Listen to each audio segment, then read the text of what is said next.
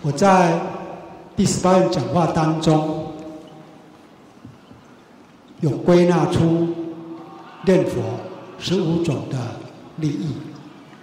当然，要归纳的话，重点性来讲，那十五种也是不能涵盖的。第一种就是弥陀驻顶，啊，弥陀驻顶的利益。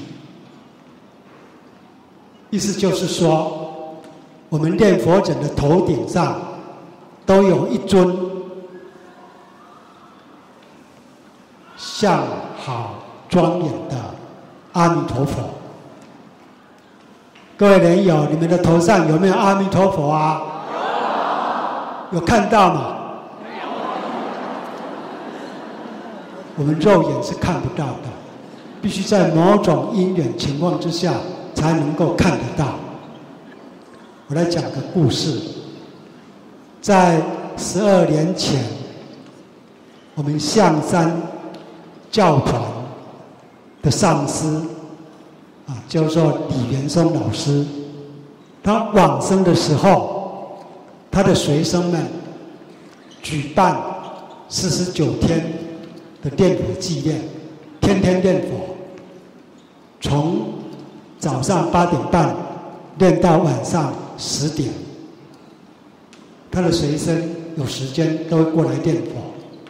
其中有一位民众，他的法号叫做静秋，他来念佛的时候，往往会带着他的小女儿。那个时候，他的小女儿啊，只有七岁，还读幼稚园，还不到七岁。他叫做李静伟。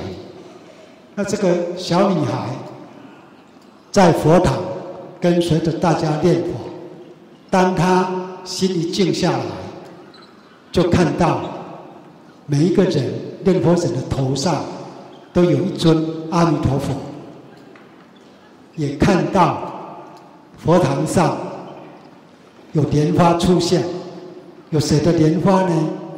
就念佛者的莲花。他有几个玩伴，啊，就是几个小朋友。他看到佛前会一朵一朵的出现莲花，莲花之中都会有名字。那么他几个玩伴的名字，他都看到了。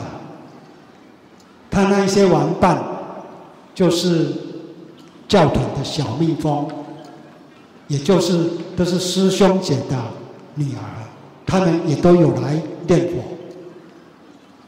可见我们在这里念佛，极乐世界就有他的莲花，就有他的名字。所以念佛生莲，在沙陀念佛，极乐就生出莲花，念佛生莲。还有弥陀驻顶，啊，这个小女儿都看到了。这个静秋，她妈妈是南部屏东人。有一天回南部，带了这个小女儿回南部。这个小女儿看到静秋的爸爸妈妈，就是外公外婆念佛。阿弥陀佛也在他的外公的头顶上，在他的外婆的头顶上。那个时候，这个小女孩就很羞涩的、小声的跟她妈妈静秋说：“这个外公外婆的头顶上都有一尊很大、很漂亮的阿弥陀佛。”那么静秋就跟他爸妈讲了，他爸妈一听啊就很高兴。本来他们两位老人家是没有在念佛的乡下人，一般都是民间的信仰，是因为静秋的鼓励，他们才勉强的念佛。怎么说勉强呢？因为不晓得这一句佛号有什么意义，念佛有什么利益，所以念起佛来，难免是比较勉强性的，干巴巴的，没有法喜味道的。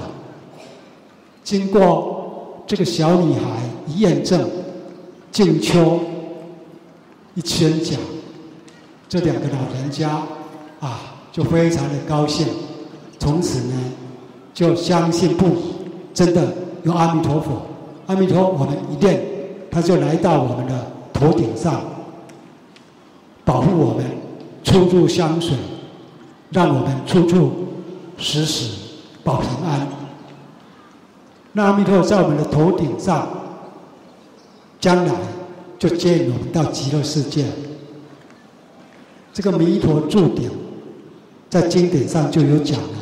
经典说，念佛之人，阿弥陀佛常住其顶，日夜拥护。不令冤家而得其便，